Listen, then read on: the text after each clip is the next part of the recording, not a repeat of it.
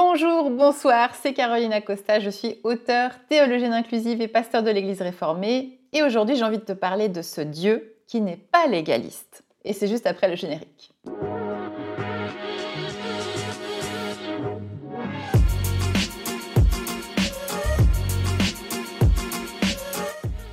Alors aujourd'hui, j'ai envie de te partager un petit peu euh, ce thème que j'ai trouvé en lisant un des textes des récits de Noël.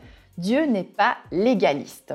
Et comment je peux voir ça, et je trouve ça extraordinaire, c'était un peu ma trouvaille de la semaine, c'est qu'en lisant le récit de naissance dans l'évangile de Matthieu, eh bien j'ai découvert quelque chose d'assez flagrant, que toute personne qui lit en fait ce récit va découvrir un Dieu de nouveau qui sort complètement de ce que j'imagine.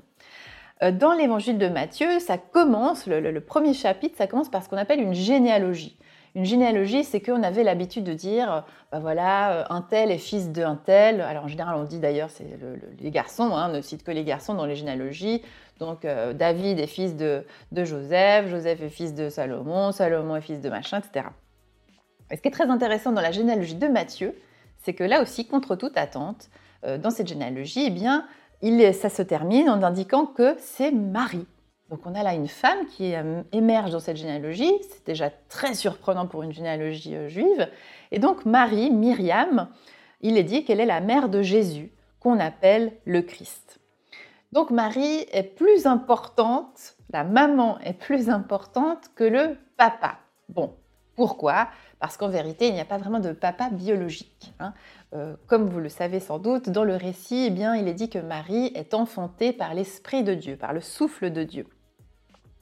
Et je me suis dit, mais c'est quand même, si on s'interroge quand même deux secondes sur ça, c'est quand même troublant ce Dieu qui décide de, mettre cette jeune Marie, qui est très jeune, hein, le, texte suggère l'idée que Marie est vraiment très jeune fille, c'est très troublant ce choix de Dieu d'engendrer une femme en dehors du code de sainteté. J'en ai déjà parlé dans d'autres vidéos. Le code de sainteté, c'est vraiment le code de la loi juive qui euh, indique quand on est dedans, quand on est dehors, si je puis dire. C'est-à-dire quand on est pur vis-à-vis de Dieu ou quand on est impur.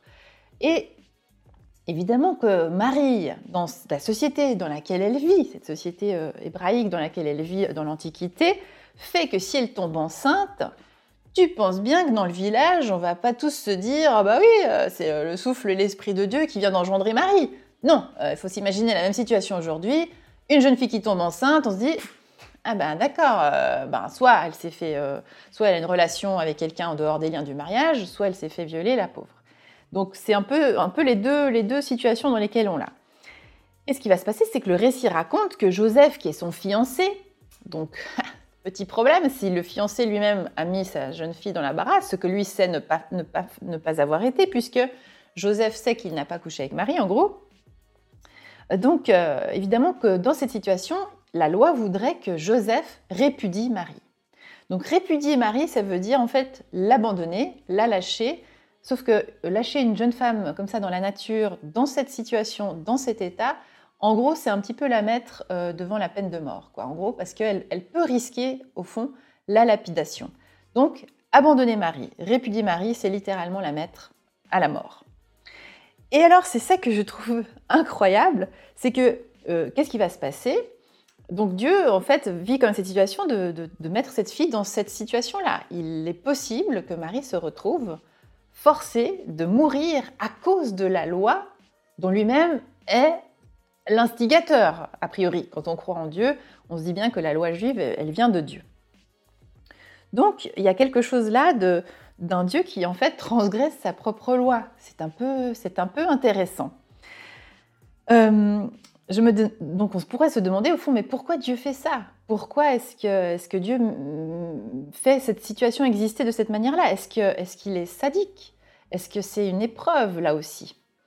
Et voilà ce qui va se passer dans le texte, c'est que Dieu donc va complètement assumer bien sûr d'avoir engendré Marie par son esprit, mais il va aussi réveiller la conscience du cœur de Joseph à travers un rêve.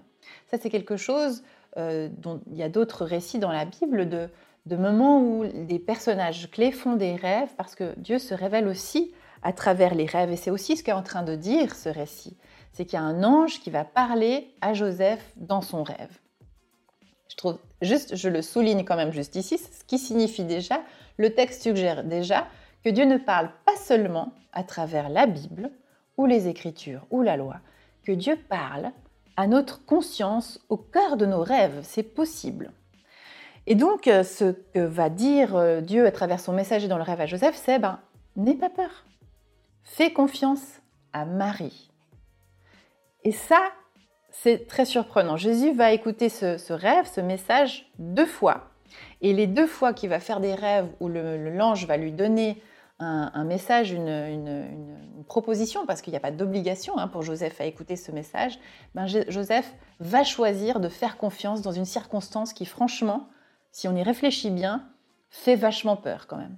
Mais Joseph va donc choisir de protéger sa femme et l'enfant envers et contre tout. Et ce qui me fait dire, arriver à cette conclusion, que Dieu est en train déjà d'annoncer là que ce n'est pas un Dieu légaliste. C'est-à-dire que même si c'est écrit dans la loi, ce qu'il aurait dû faire Joseph, Dieu suggère qu'il y a une loi qui est plus grande.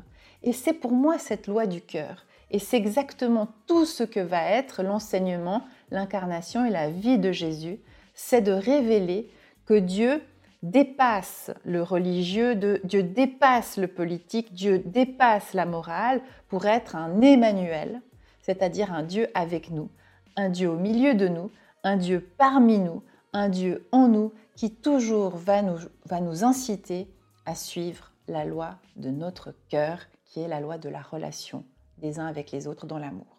Chères auditrices, chers auditeurs, chères sœurs et frères, si vous voulez retrouver tous mes épisodes passés et ceux à venir, pensez à vous abonner sur votre plateforme d'écoute, par exemple Spotify, Apple Podcast ou Deezer. Merci à toute l'équipe bénie des Ataprod qui a fabriqué cet épisode. Si tu as aimé, eh n'hésite pas à me mettre 5 étoiles. Et pour plus d'informations, on se retrouve sur carolina-costa.com. Soyez bénis les amis